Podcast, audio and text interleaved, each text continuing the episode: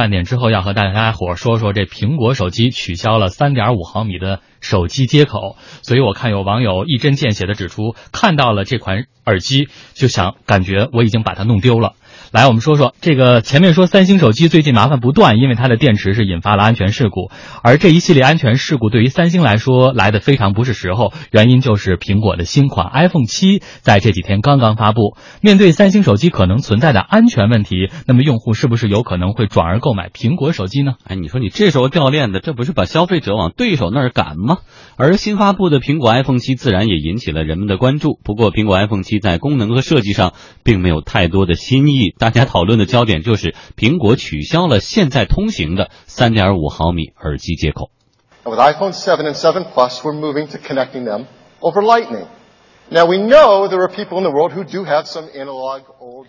在前几天的苹果新品发布会上，苹果的高级副总裁菲尔·席勒向大家介绍，在 iPhone 7和 iPhone 7 Plus 上，苹果取消了传统的耳机接口，转而使用苹果自家的 Lightning 接口。也就是说呢，苹果的耳机和充电器你再也不能同时使用了。如果充电的时候想要听歌，就只能用蓝牙耳机了。同时，针对之前大家购买的传统耳机，苹果专门推出了转换器，在购买手机的时候，用户这个是可以免费获得的。不过，想要一边充电一边用蓝牙耳机听音乐，你就得自掏腰包买一个蓝牙耳机啊。和 iPhone 七一起推出的 AirPods 耳机的确能够满足用户的这种需求，无线蓝牙收听音乐。但是，这样一款耳机的售价超过一千二百块钱，哎，就这么一对耳机，而且这款耳机还被网友们吐槽说外观丑啊，价格高啊，容易丢啊。有网友就是说这个。耳机就像是淋浴用的这个莲蓬头，或者是电动牙刷，也的确有人调侃说，这个耳机往往可能已经被小偷偷走，走出两条街了，你还沉浸在音乐的海洋里呢。同时，苹果的 Lightning 接口呢是有专利的，对于有线耳机的生产商来说，如果使用苹果自家的 Lightning 接口，也就意味着要可能给苹果支付专利费了。苹果是否会掀起一道专业壁垒呢？互联网学者李毅认为，这种可能性很大，因为这是业界常见套路。我想这个是毋庸置疑的啊！苹果在专利的这种布局和专利的这种保护意识上啊，从来都是这个首屈一指的啊。所以我想在这件事情上，当然也会提前布局，提前会有专利啊。那主流的厂商，一个要么就是购买它这个专利的这个许可，要么就是你拿另外一个专利跟他去交换啊。我想这都是，呃，业内的这种常规的套路了。消费电子产业观察家梁振鹏则认为，苹果用这种方式并不足以形成专利壁垒。我认为这个倒不一定。几年前就有一些中国本土的手机品牌，他们就是把充电器的这个接口和耳机的接口融为一体，所以我认为这个根本不是苹果的专利。所以也就是说，其他的厂家就算要这么做的话，就算要交专利费，也不一定是给苹果公司交。我想从这个事情来说，其实苹果随着它的 iPhone 六、iPhone 七的发布，它的独创性的、独家的功能、独家的设计，其实是在减少，越来越少。其实并没有可能，就是说有一些品牌，它之前做这样尝试这个时候，因为它的品牌知名度没有苹果公司高，所以很多消费者并没有关注到。其实苹果这个 iPhone 七发布的话，像这个耳机插孔的这个事情，根本就不是苹果公司的独家创新。北京三 G 产业联盟副理事长向立刚也认为，苹果的新设计并不能有效的限制别人。啊不，苹果手机它不可能申请说不用耳机插这样一个专利，它它不可能，它只能说呃申请就是那个相关的，比如说那个耳机的专利啊。对于那个我们现在你去拿的任何一部手机，呃，其实你不用耳机插孔，你自己去用一个蓝牙耳机，你照样可以听音乐，照样可以那个正常的那个交流。所以从这个意义上面来说，呃，它的那个专利不可能说限制别人吧。嗯，其实说到这种壁垒啊，或者说就显着你自己家厉害。之前呢，这个这个充电器插口，业界呼吁过几几次，说现在手机更新换代特别快，家里很多手机但是闲着不用，充电器有一堆，或者有的手机丢了，但充电器之间互相是不能通用的，哪个坏了你还得花钱去买一个。好在现在很多安卓手机的这个小口基本上是通用的，不同品牌的，你像三星啊、OPPO 啊、vivo 啊、小米的口是一样的。哎，苹果非要弄一个自己的 Lightning 接口，就跟别人不一样。如今耳机。他也想跟别人弄得不一样，这是不是一种浪费？呃，不是，我们看到的表象呢，可能是哎，觉得他是为了卖他自己的配件啊、或者为了推广他的这个呃无线耳机的这种产品啊、或者是收取专利费，呃，这些我觉得都是表象。就是什么呢？在这个呃 iPhone 七取消了手机呃这个耳机接口这个背后，其实是苹果手机的一呃坚持已久的这样一种战略的选择。什么战略选择呢？就是追求一种与众不同，我就是我，不一样的焰火。你看他这次他那个官方回应怎么说？他说勇气。我们就是要做有利于我们所有人的事情的勇气，就是什么呢？苹果其实是通过这样一种差异化的方式来不断的去拉高，呃，不管你是果粉也好，还不是果不是果粉好，就是他们这些群体消费者群体对于苹果手机的成本的预期。啊，你我们看你是当时那个二零零一年的时候，当时苹果推了一个产品，就比如乔布斯呃推的第一个产品就是什么呢？iPod。iPod 当时推出来的时候，美国的主流媒体一片的讽刺啊，说这么丑陋的产品，在这个时点来推这产品，因为当时刚过九幺幺嘛，消费也不是特别的景气，说这个产品是必死无疑的，没有人会买这样的产品的。索尼的 MP 3的话，比你这个比你的更时尚，屏又大，对，然后还是黑色的产品。但是我们看 iPod 怎么推出来，是白色的。是白色，就是和索尼的产品形成一种强烈的区隔。嗯，他请人做这种路牌的广告的话，也都是请一个黑人，或者是图形是做成黑色的，然后凸显他这个呃 iPod 或者耳机这种是白色这样一种方式。最后结果怎么样？我们知道 iPod 这种产品一下子把苹果推到了消费电子的顶端啊，推到了宝座上。当然，这样一种产品它毕竟是一个阶段性的过渡性的一种产品，但是我们不可否认，iPod 是苹果的第一款最成功的消费电子产品。绝对是个爆款。它通过什么方式实现呢？就是通过一种与众不同的这样一种方式，从外通通过外观，包括从内到外都是不一样的。嗯，再举苹果电脑的例子，对吧？当年的时候，你像戴尔也好，IBM 也好，惠普也好，都在进行这种红海的厮杀。但是苹果电脑怎么干的呢？他推了产品之后，一下子就把光驱取消了。当时很多人也很反感，说你怎么能把光驱取消的呢？但是苹果觉得这个是一个使用率非常低的一种配置，我们不需要它，嗯我们不需要它，你不方便没有关系。你看苹果那个乔布斯有个名言，他说我们不要征求消费者意见，他们并不知道他们需要什么，我们需要去改变它。这种思维我觉得非常了不起的一种思维。它更多时候不是迎合消费者，而是通过我的产品，通过我的工业设计，通过我的变化，通过我的创新，去影响和改变消费者对于 iPod、对于手机一种新的这种认知。这就是一种布局。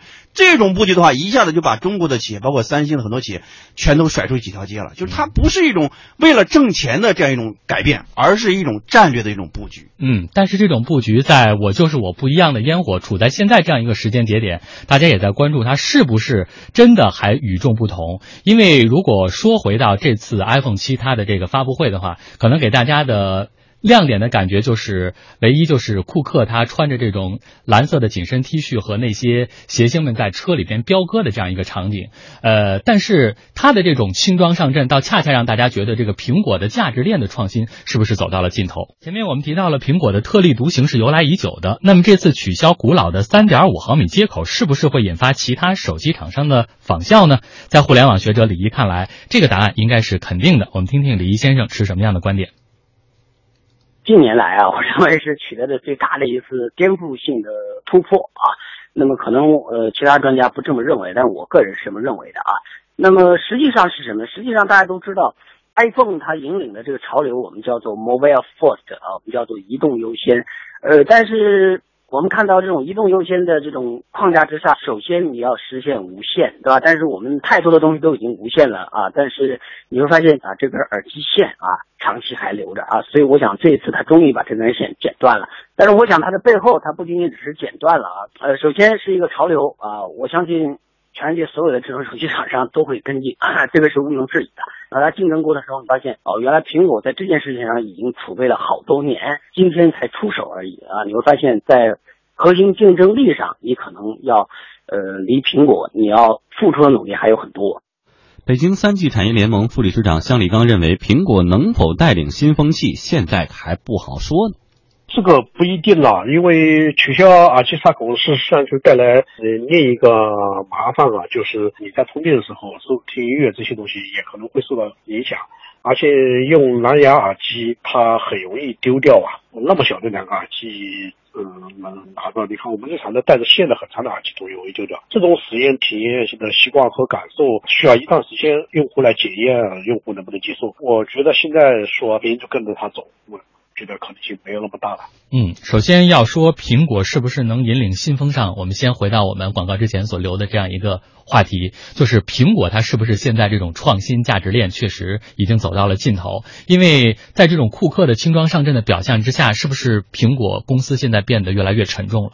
呃，其实我个人还是比较看好苹果的，因为它的创新的基因其实并没有完全的丢失。嗯，呃，通过这 iPhone 七这种发布的话，也能看见到它其实沿袭了、坚持了呃乔布斯以来的一种这样一种战略的这种选择，就是通过这种与众不同的这种方式，不断的去拉高有节奏、有有安排的、有战略的这种方式，去不断的去拉高全球的消费者对于苹果产品的这样一种成本的预期。嗯，它的打它的这种打法呢，和三星是完全相反的。因为什么呢？苹果的系统我们都知道是封闭的啊，嗯不开源的啊，你消费者没有办法去参与，只能通过越狱这种方式。啊，我们用苹果电脑也很不的很不习惯。啊但是什么呢？你一旦你用了苹果的电脑，你就会感慨感慨啊，就是这个世界上只有两种电脑，一种苹果电脑，另外一种非苹果电脑。嗯它的触感，它这种感触，确实是无与伦比的这样一种体验。那么好，三星是怎么做呢？三星的系统，我们知道它是一种开源的一种系统嗯啊，很多人会有参与。它是这样一种方式啊，包括做全产业链，它这种方式的话，都是让手机的这种产品的价格其实都处于一个下行的通道。那么小米把这点做到了极致啊，它这个系统呢是不光是一种开源的，同时很多的粉丝，很多这种小米的粉丝都可以全面的参与到系统的构建之中。嗯这就导致什么呢？你的价格拉得非常非常低，这个时候可能几百块钱就可以买一个小米的手机，就是它是不断的去，你看三星、小米是不断的拉低电子消费品的成本的预期，但是苹果怎么做呢？它是让消费者去不断的去拉高消费者这样这样一种预期，这就是我觉得是两种非常不同的这种产业的价值观和战略的这种选择。所以我们看到我们很多这种诟病，觉得这个乔布斯后乔布斯时代的话。苹果没有很多亮点的创新了，没有很多这种亮点的业绩。但是我们看数据啊，数据都告诉我们，在过去这年里面，苹果手机它这种盈利依然是相当于什么呢？相当于美国的航空业的全部加起来，它的它的盈利是这样的，而它的盈利的水平相当于什么呢？相当于四个谷歌。就什么呢？它在过去这里面，它的毛利的水平，它的纯利的水平是非常稳定的这样一种发展这种节奏。啊，我们可能感觉到可能说没有新的产品出来，但是它的企业的经营依然在一个相对比较稳健的一种通道里面，它没有没有改变这样一种既定的一种策略。所以说，苹果的这种战略的话，给中国的企业最大的一个启示就是什么？你在发展过程之中，不要总想着去紧盯呃竞争对手啊，竞争对手有什么我就必须有什么。苹果怎么做呢？它是紧盯消费者。不是去改，不是去迎合消费者，而是去改变消费者。因为解决消费者的消费偏好是商业世界里面最难的一个事儿。苹果没有这么做，它是通过这种刻意、特立独行的一种方式，不断的去影响和改变消费者。就像亨利·福特讲的，就是什么，消费者不要去问消费者，消费者不知道他要想想要什么。如果我问消费者的话，消费者会告诉我，他需要一个一匹跑得更快的马。对吧？这亨利·福特的名言。嗯，那最后结果是什么呢？亨利·福特在一百多年以前向全世界奉献了一个 T 型车，这个 T 型车风靡一时啊。到现在为止，这个 T 型车都是一个呃呃各种机各种车型没有打破的一个记录。苹果也是这样，iPod 你再不好的一种产品，它全球有四亿台这种销售。所以说，我觉得对于企业而言，未来的发展的一个王道就是要通过你这种差异化的方式，让消费者的成本的预期不断的去拉高。怎么去拉高？就是靠你与众不同的产品的设计和与众不同的产品的研发。嗯，好的，谢谢张毅。